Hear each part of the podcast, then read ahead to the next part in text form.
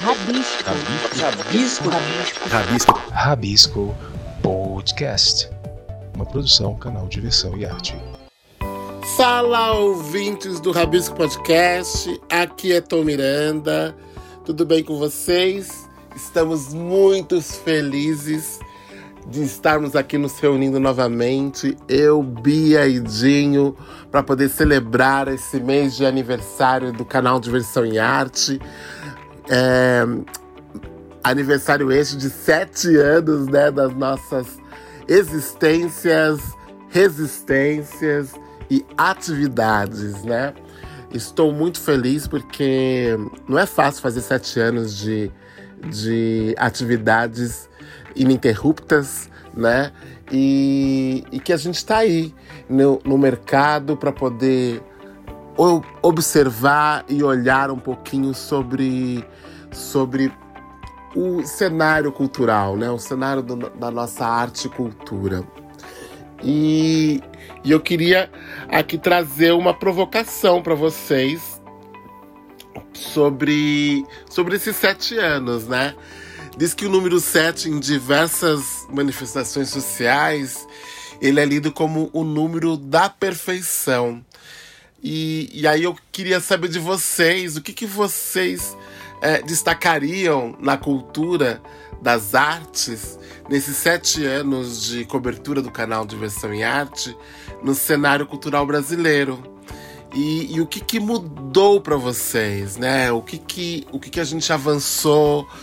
qual a radiografia que vocês fazem é, da arte da arte e cultura é, desde o ano de 2016, que foi o ano de nascimento nosso do canal.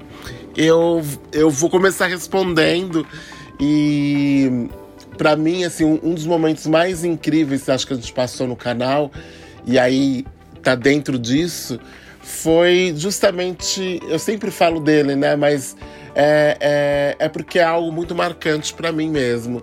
É o encontro com Daniel de Oliveira, né, o ator e, e compositor, cantor, enfim, ele, ele é várias coisas, mas a gente conhece muito o trabalho dele como ator no audiovisual, né? Tanto nos cinemas quanto na TV, em, em novelas, séries e minisséries, enfim. O Daniel, ele é um, um ator que eu, eu vejo um ator muito completo, né? O encontro com ele foi um encontro muito inusitado, né? É, nas vésperas de da gente lançar o, o, o canal de Versão em Arte em 2016, eu tive um encontro é, inesperado com ele no, no, na rua, nas ruas de São Paulo, ali na região da Paulista.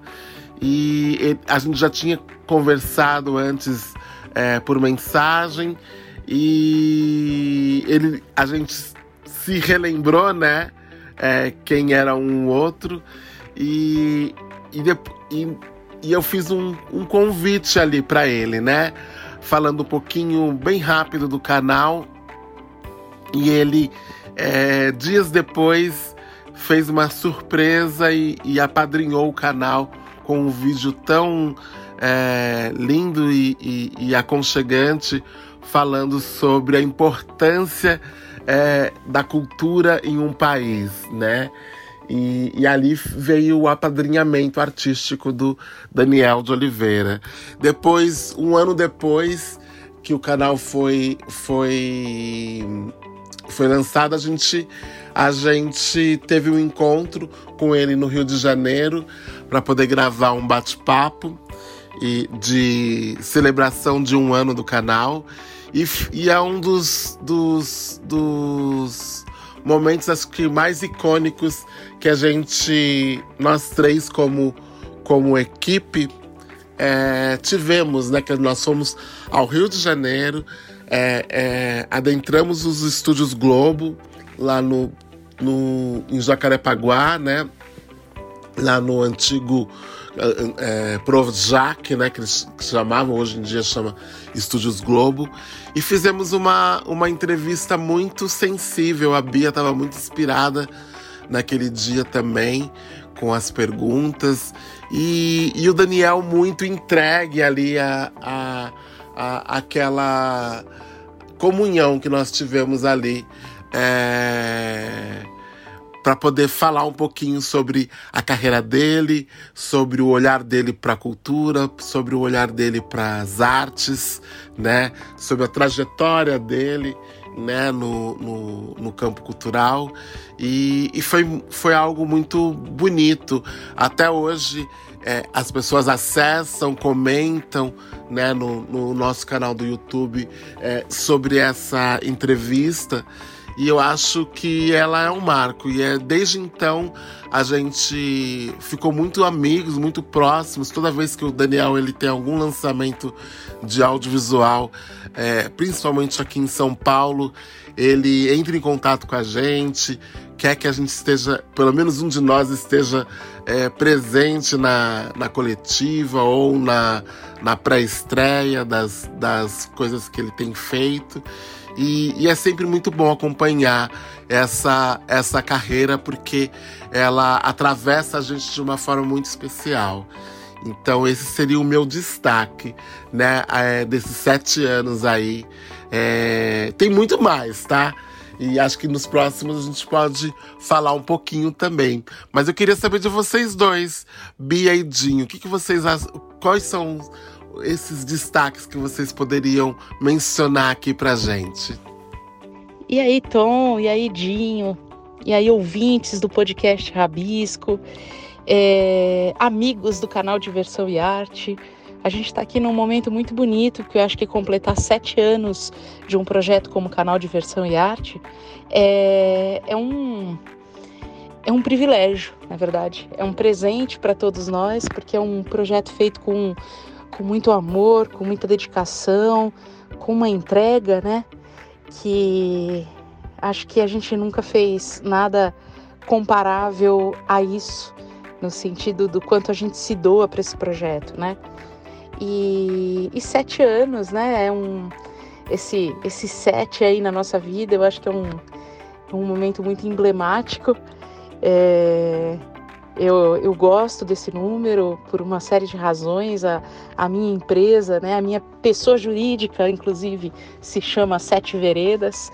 E, enfim, é, acho que para a gente fazer uma retrospectiva do que foram esses sete anos para a cultura, né, extrapolando aí o universo do canal, é um, é um grande desafio, né? Porque o Brasil vive assim, a gente vive num, num atropelo e numa velocidade e numa, né, numa, numa inconstância, numa instabilidade que acabou se tornando, de certa forma, uma característica né, do campo da gestão da cultura no, no país. E, e falando isso em todas as esferas, né, não só em uma. E então é um desafio a gente construir uma leitura sobre é, os sete anos né? Eu, fazendo um, um, paralelo aí com os sete anos do canal. É, eu acho que a gente começou de uma forma muito é, embrionária, assim, com, quando a gente começou o canal, com uma intenção de criar um, um meio né, de, de, de conversa no YouTube, num momento em que o YouTube, quando a gente acessava o YouTube, a gente tinha acesso a, a muito conteúdo, é, a reprodução né, em vários níveis de conteúdos midiáticos muito massificados, né, com conversas muito frágeis, muito superficiais.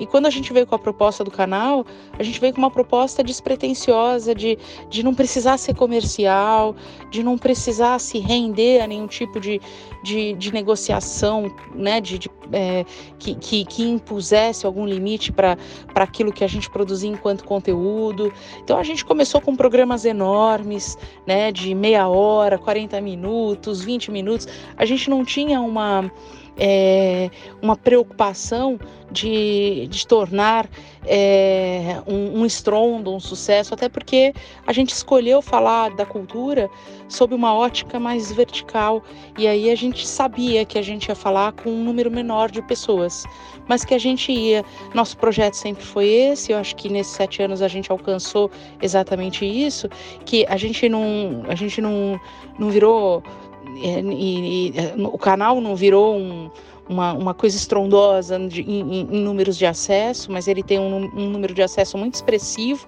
para o campo cultural e ele tem especificamente é, um diálogo muito fino com um perfil de público que nos é muito muito caro, né, no sentido de, de nos é, é muito importante, porque é um, um, um público que, que se propõe a refletir, a pensar, a, a construir leituras críticas, né? É um público que frequenta teatro, é um público que, que frequenta é, espetáculos é, dos mais diversos né, se, é, níveis, gêneros, segmentos, mas é um público que tem um, um olhar muito afiado para a cultura, que foi isso que a gente sempre quis.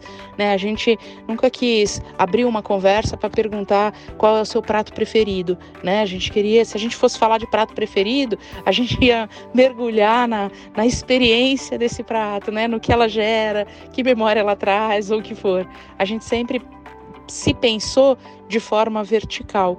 Eu acho que é, isso foi o que sempre nos balizou aí durante esses sete anos, né? Agora, sobre o Brasil, acho que é meio impossível a gente é, construir uma leitura em tão pouco tempo, né? Em tão pouco tempo de, de, de, de programa aqui, né? De podcast, porque os sete anos de Brasil são são uma, uma volta, uma reviravolta, é uma, né, um, um, um embrulho muito grande para a gente tratar. Eu acho que a gente agora vem avançando no campo cultural no sentido de organizar a casa novamente, né?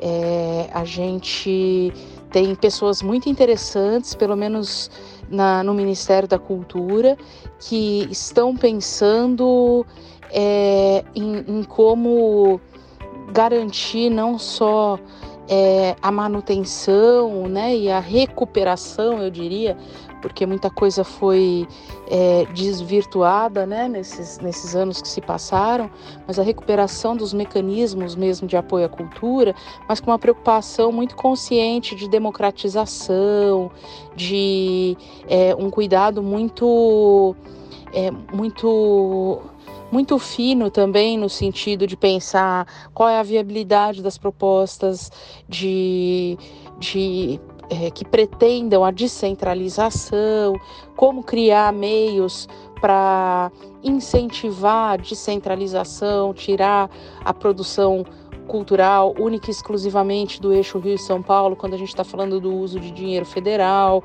Então a gente tem pessoas muito interessantes, e aí eu não estou falando de, de sujeitos é, que representam a política brasileira, eu estou ultrapassando essa discussão da política, apesar que a gente, apesar da gente, quando fala de sociedade, está falando o tempo todo de política, né? Mas eu estou querendo analisar quem são esses sujeitos que sequer têm seus nomes. É, é, visibilizados assim, né, que sequer têm a sua e que são fundamentais. Né? Eu penso em vários, assim, várias figuras que hoje estão dentro do Ministério, é, especificamente no Ministério da Cultura, falando sobre a Lei Rouanet, por exemplo, a gente tem a figura do Anilton Menezes, que é uma figura muito interessante para pensar e discutir o campo cultural e os mecanismos de acesso à cultura.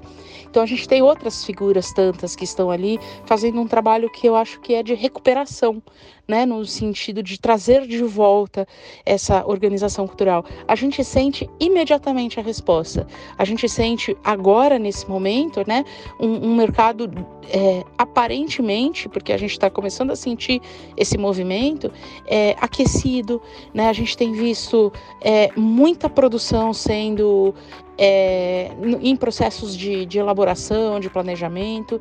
A gente tem visto muita produção, principalmente em São Paulo, mais do que no Rio, é, uma quantidade muito grande de boas produções em cartaz. A gente tem visto as salas cheias de novo.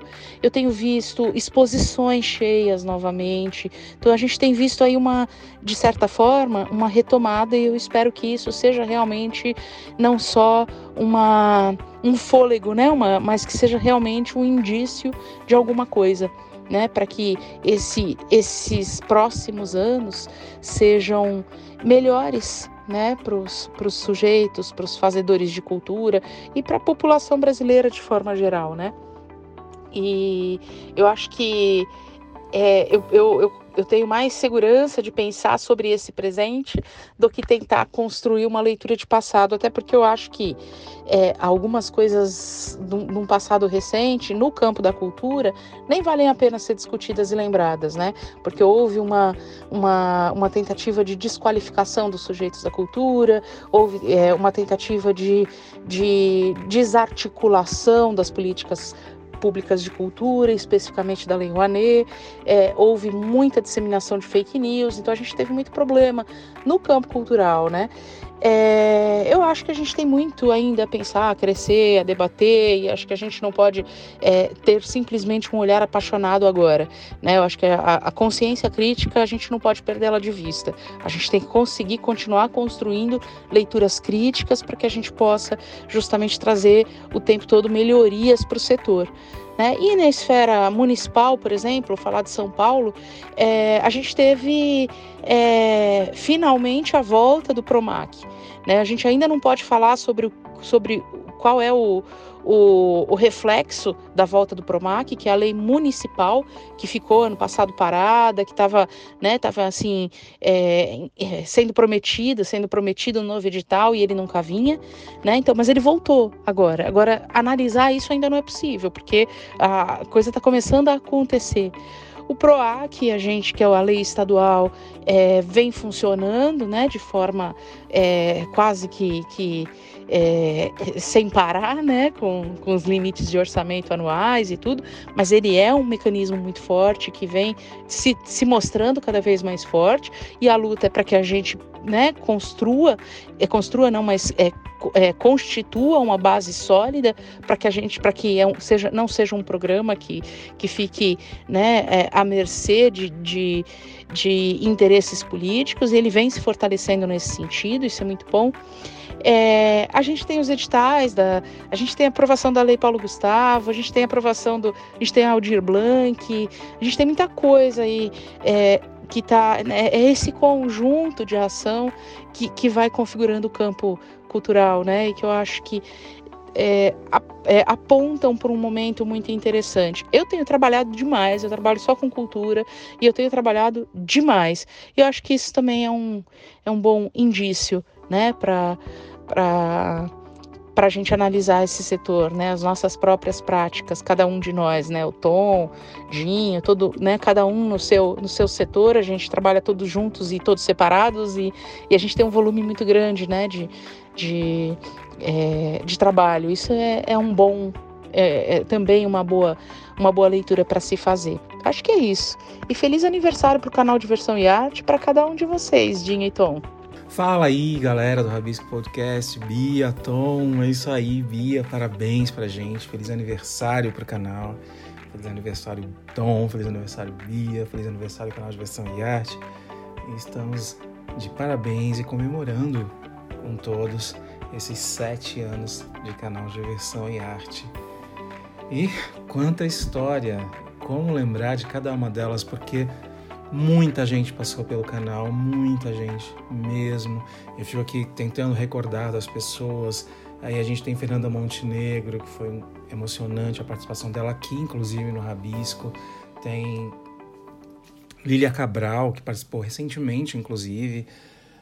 Tem tanta gente super, super bacana, gente do teatro, que esteve com a gente, diretores de televisão, diretores de teatro, diretores de cinema estiveram com a gente, inclusive é uma das coisas que, que eu sempre tive mais, mais ligação nessa questão do audiovisual, então acabei sempre me envolvendo um pouco mais com o que diz respeito ao audiovisual, assistindo pré-estreias de filmes, é, entrevistando atores, diretores de filmes, então tem muita coisa marcante. E e lembrar desses sete anos é super. É interessante lembrar quando a gente começou ali, quando eu comecei no canal há sete anos atrás, uh, uma coisa de bastidor. Imagina você começar e, e ter que montar equipamento, ter que entrevistar, ter que posicionar, ter que direcionar algumas pessoas de renome na televisão ou de renome no teatro de cara. E isso é um aprendizado também muito grande, porque a gente sempre se imagina, poxa, vou ter que posicionar uh, um grande ator, um grande diretor, eu vou ter que direcionar ele, eu vou ter que informar ele o que vai ser feito, eu vou ter que direcionar as falas dele, eu vou ter que fazer todo esse trabalho. É, um, é impactante, mas ao mesmo tempo é um aprendizado sem igual. E a gente tem aprendido muito nesses sete anos e continuamos aprendendo.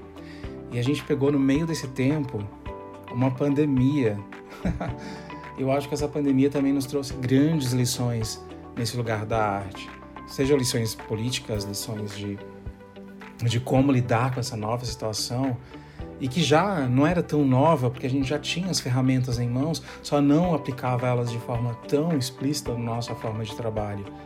E, e na cultura, eu acho que essa talvez seja uma das maiores mudanças nesse período de sete anos que a gente passou, que foi realmente a forma de ver as coisas, a forma com que a gente se dispõe a desenvolver material, a desenvolver conteúdo, a assistir conteúdo, a consumir conteúdo. A gente passou muito para essa para resumir todas as o máximo possível de, de ações dentro do universo online, seja para nos reunirmos, seja para decidir o que fazer, ou seja mesmo até para assistir um espetáculo. Vários espetáculos, era o único talvez meio que a gente tinha de se apresentar, de, de ter contato com o público, era apresentações online nesse período de pandemia. Então a gente acabou aprendendo a lidar mais com o universo online. Claro, agora que passou o período da pandemia e a gente já voltou a ir ao teatro já há quase um ano que a gente está podendo ir com mais tranquilidade. Agora já deixamos de usar máscaras, então os contatos estão acontecendo de forma mais constante, mais presente. Tem vários espetáculos acontecendo, então a gente sente ainda essa ineditismo do teatro. Isso a gente teve novamente nesse período. Foi muito gostoso também voltar ao teatro presencial e, e também não deixar de lado todo o universo virtual, todo o universo online que veio para ficar. Inclusive, como meio de mídia geral, os streamings estão aí. Eles já estavam antes e se firmaram né, totalmente durante a pandemia. Então hoje a gente já não se. A, a, a, o streaming se tornou uma emissora de TV aberta paga, na, na verdade, mas tornou uma emissora um meio de, de, de assistir, de consumir conteúdo, talvez quase que no mesmo patamar de uma televisão aberta. Hoje, quando se lança algo no streaming, ele tem a mesma força ou até mais força do que um produto uh, da TV aberta. Tem ali, estão tete a tete uh, em termos de, de, de alcance, em termos de comentários, em termos de publicidade. Então acho que a arte e a cultura ganhou muito nesse lugar de da internet. A internet se tornou um meio mesmo de, de consumo de arte. Até mesmo indo ao teatro, você acaba querendo mais informações daquele espetáculo. Você vai no Instagram daquela peça, você acompanha o que está acontecendo, bastidores, quem assistiu, é, fotos, enfim. É, isso se tornou muito mais constante é muito mais constante você ver pessoas que vão ao espetáculo e querem publicar fotos que estavam lá assistindo aquele espetáculo, querem recomendar, eles tiram foto com os artistas, com os atores, com, com o elenco, publicam isso, marcam e existe uma troca de comentários. Então acho que é o que aconteceu talvez de mais de mais, mais interessante nesses sete anos é o quanto isso cresceu, né? Essa, essa troca online de de, de, de, espetáculos, de que o que está sendo visto, o que eu vi, o que eu gostei. Eu quero falar com os atores, eu, eu fotografo, eu publico, eu conto para as pessoas. Então, é, esse lugar ganhou muito espaço nesse período todo. E isso é bem legal, porque teatro é isso. Eu acho que a diferença maior em que eu vejo em, em todas as artes é que o teatro ele tem calor, né? Tem essa coisa da presença, tem essa coisa do, de estar próximo. Então você está na plateia, você tem outras pessoas que também estão ali na plateia com você, sentindo aquele, aquela troca imediata entre o artista que está no palco, entre a plateia que está assistindo. E, e eu gosto muito dessa, não só essa troca no momento do palco, como aquela troca que acontece depois, que vários atores tem aquele momento de encontrar o, o público também. Enfim, eu acho que tudo isso faz parte já do, de toda a experiência que é o teatro. E agora a gente está podendo vivenciar tudo isso de novo, que a pandemia meio que deu uma pausa, reduzimos todas as restrições, então está sendo possível revivenciar tudo isso. E a gente passou por todo esse período nesses sete anos. E eu fico sempre lembrando, poxa, são sete anos, sete, o nosso número mítico. E eu tenho um programa chamado Sete, que inclusive é para falar sobre a sétima arte. Então acho que todos nós temos um pouquinho do sete. Então sete, ele é realmente muito especial. E a gente está de parabéns, e o nosso público está de parabéns. E vamos lá comemorar sete.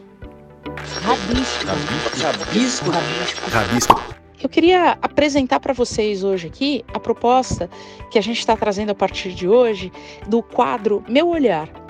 O André Souza é, é um convidado super especial que vai passar a trazer contribuições das experiências da cultura, é, sem pretensão de ser um crítico, de ser um jornalista, de ser. Ele é um espectador, ele é uma pessoa comum no dia a dia, como qualquer um de nós, que vai a uma experiência cultural e conta para gente sobre essa experiência. Por isso, meu olhar é o olhar dele sobre a experiência cultural. Então, a gente vai sempre trazer alguma dica, algum olhar do André, e, e eu quero dizer. André, seja muito bem-vindo aqui. As suas falas e as suas contribuições vão ser deliciosas e vai ser muito bom a gente partilhar e compartilhar disso com você. E qualquer hora a gente tra te traz aqui para um bate-papo, para a gente conhecer quem é o André e por que, que ele está sendo convidado aqui para marcar essa presença é, constante aqui com a gente também.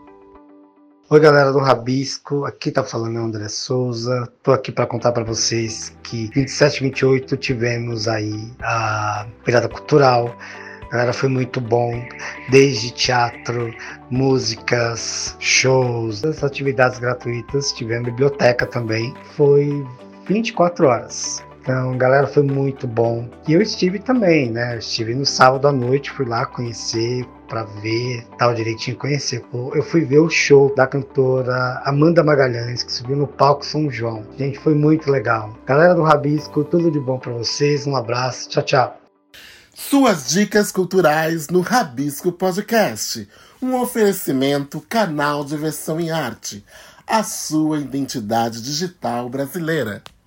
Fala galera! E aí, vamos então agora para uma rodada de dicas culturais? Eu vou começar pelas minhas, claro. Bom, eu tenho duas dicas culturais, acho que são, na verdade são três. Todas lá no Itaú Cultural, ou seja, tudo de graça. Itaú Cultural que fica na Avenida Paulista, no número 149, e que você pode curtir diversas coisas, exposições, é, teatro, música e diversas programações ali para tudo gratuito para o público para poder curtir o melhor da arte e cultura. E o que tem lá no Itaú Cultural, é, que está acontecendo, duas exposições. Uma está saindo em cartaz agora, agora é, no mês de junho, que é a ocupação Dononete. Então são os últimos dias para você curtir. Então vai, é, vá conhecer um pouco mais sobre essa mulher maravilhosa lá do Pará. Essa cantora que começou a carreira aos 70 anos e, e tá aí é, é, distribuindo amor através de música, né? Que é, que é uma coisa tão linda que ela faz e que, e que serve muito pra gente repensar a nossa vida, né? É, é, às vezes a gente é, para e, e, acha que tipo, ai, eu cheguei em tal idade, acabou. Não, ela ela tá aí para mostrar que aos 70 anos ela ela ela começou a carreira de cantora, é, que é que foi realizar um sonho, né? E, e tá aí até hoje fazendo muito sucesso e, e sendo uma representante típica do, do nosso do nosso norte, né? Então, eu recomendo. Ocupação Dononete, lá no Itaú Cultural. Outra exposição que está rolando, que desde o mês passado, que está um sucesso, é a exposição Além das Ruas, a história do grafite que reu, reuniu diversos artistas é, contemporâneos e, e, das antigas também, so, para falar, um, falar sobre a história do grafite. É uma exposição que está lindíssima, em três pisos lá do, do Itaú Cultural, no primeiro, no menos um e no menos dois, é, contando essa história é, maravilhosa. E tem desde artistas muito conhecidos como os Gêmeos, a, a Nina Pandolfo, né, o Cobra, como artistas que a gente desconhece, mas que tem um trabalho tão incrível quanto. Então eu recomendo. A, a, a exposição tá lindíssima lá no, no, no Itaú Cultural e vale a pena a sua visita, tá? E semana que vem vai ter quatro shows da cantora e compositora Kátia de França e que dispensa comentários. Kátia, ela é uma uma, uma artista é, é, também cheia de, de vigor e que está aí é, fazendo história no nosso cancioneiro brasileiro. Acho que vale a pena a gente, vocês conferirem Carta de França na Sala Itaú Cultural nos dias 8, 9, 10 e 11. E cada um dos dias ela vai trazer um artista convidado para poder estar ali com ela dividindo os, o palco, viu? Então, minha, minhas recomendações, todas do Itaú Cultural e eu acho que vale a pena vocês tentarem conseguir aí seus ingressos. A Cátia de França precisa retirar ingresso, é gratuito também, mas a gente sempre, eles, o Itaú Cultural sempre recomenda, tipo, ah, esgotou? Tenha, venha tentar pelo menos aqui a, a fila presencial, a fila essa presencial que que, que sempre dá bom para quem para quem insiste, tá bom? Então é isso. É... E vocês, meninos, como que estão as dicas de vocês? Rabisco. Rabisco. Rabisco. Rabisco. E aí, então, vamos às dicas culturais. Eu, já que falei muito de São Paulo para falar sobre essa leitura dos sete anos, é, eu queria agora dar duas dicas sobre é, a cultura, sobre dois lugares, na verdade, é, no Rio de Janeiro. E eu vou falar especificamente de artes visuais e de espaços a serem visitados, para quebrar um pouco a, a, lógica de sempre falar só de teatro, né? É, eu queria falar sobre é, a, o sítio Roberto Burle Marx, no Rio de Janeiro, em Guaratiba. É, é um sítio para visitação, são 40 é, hectares onde morou o Burle Marx. Então a gente, quando visita esse lugar, a gente visita a casa dele, a gente visita os projetos de paisagismo dele, é, a coleção né, de, de botânica dele, mas ele também é, pintava, ele também esculpia, é, ele, ele tem projetos incríveis e ele também era um colecionador de arte. Então quando você vai ao sítio, para ir ao sítio você precisa fazer uma reserva e é só com visita agendada e tem um, um, monitor que, que caminha junto com a gente pelo espaço do sítio e vai né, contando as histórias para gente. É fundamental. Eu, eu falo que eu não gosto de, de passeio de grupo, né? Eu sou absolutamente, sou daquelas que foge disso, mas eu, eu acho que tem lugares que, se a gente não tiver alguém que nos direcione o olhar, a gente absorve muito pouco sobre o lugar. E, e esse, o sítio Burle Marx é, uma, é um desses espaços. Então é muito interessante o passeio. É, você ter acesso às coleções dele, às, às casas, né? Porque tem mais de uma casa dentro do sítio, é, aos espaços de convivência, de, de vivência dele, é, as obras dele que, que ali estão também. Enfim, é uma experiência muito muito, muito bonita. Você faz a reserva pelo site, é, o ingresso é 10 reais, é irrisório, né? Simbólico. E, e é um espaço lindo, lindo, maravilhoso no Rio de Janeiro.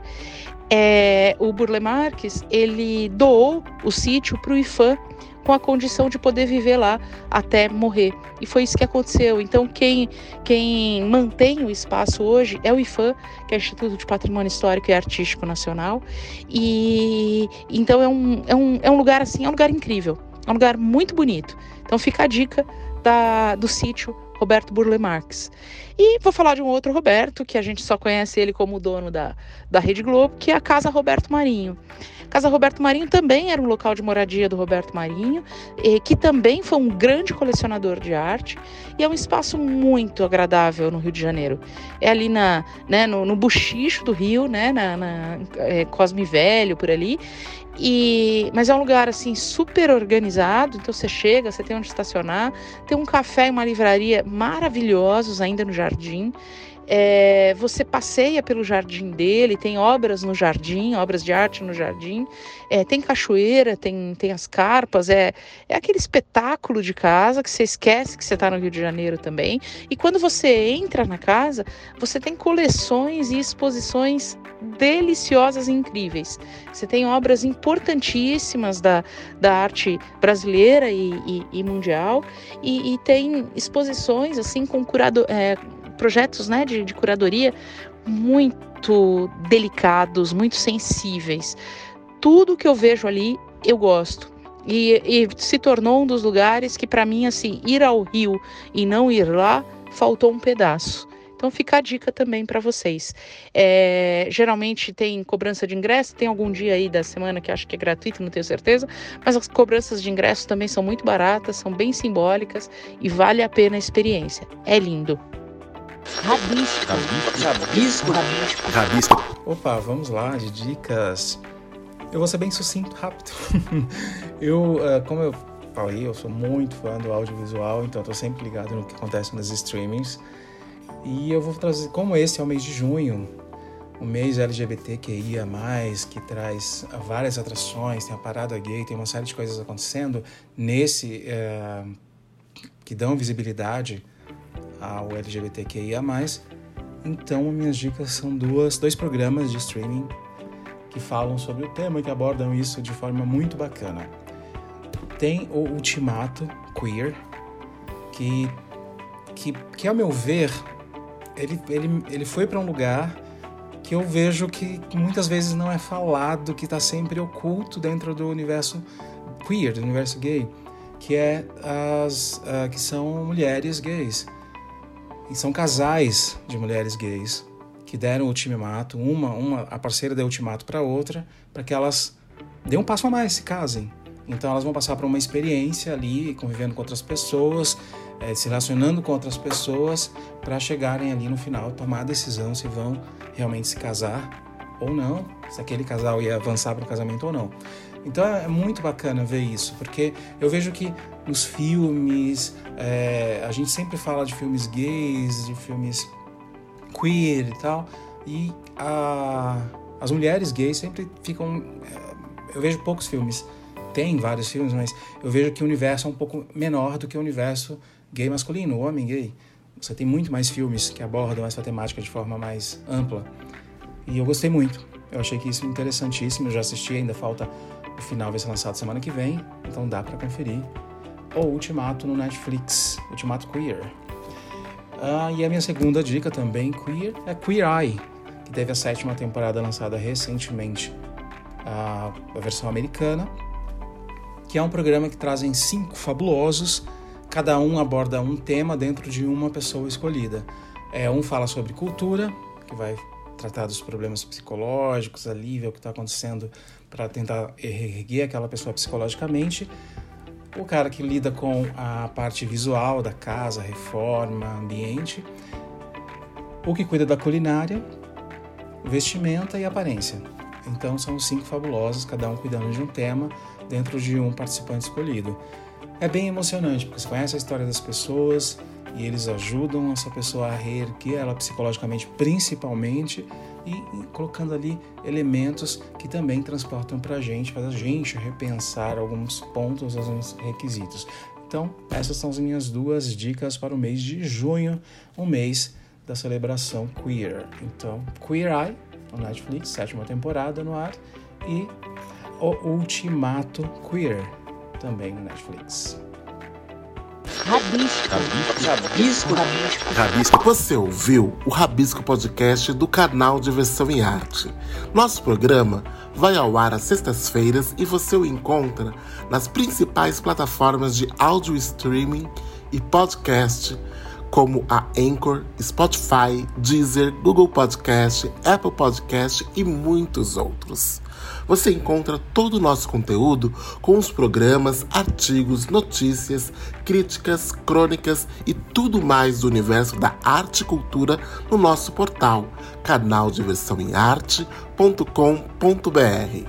Inclusive lá você encontra todos os caminhos para nos achar nas redes sociais. O Rabisco Podcast tem apresentação e roteiro de Tom Miranda, Bia Ramstaller e Dinho Santos. Edição Fred Cunha. Colaboradores Thaís Britor e Vitor Luz. Coprodução Atraverso. Produção e realização Canal de Versão em Arte. Canal de Versão em Arte. Arte e cultura em multiplataformas. Rabisco. Rabisco. Rabisco. Rabisco. Você interessado em cultura, arte, diversão? Ouça o podcast Rabisco do canal Diversão e Arte.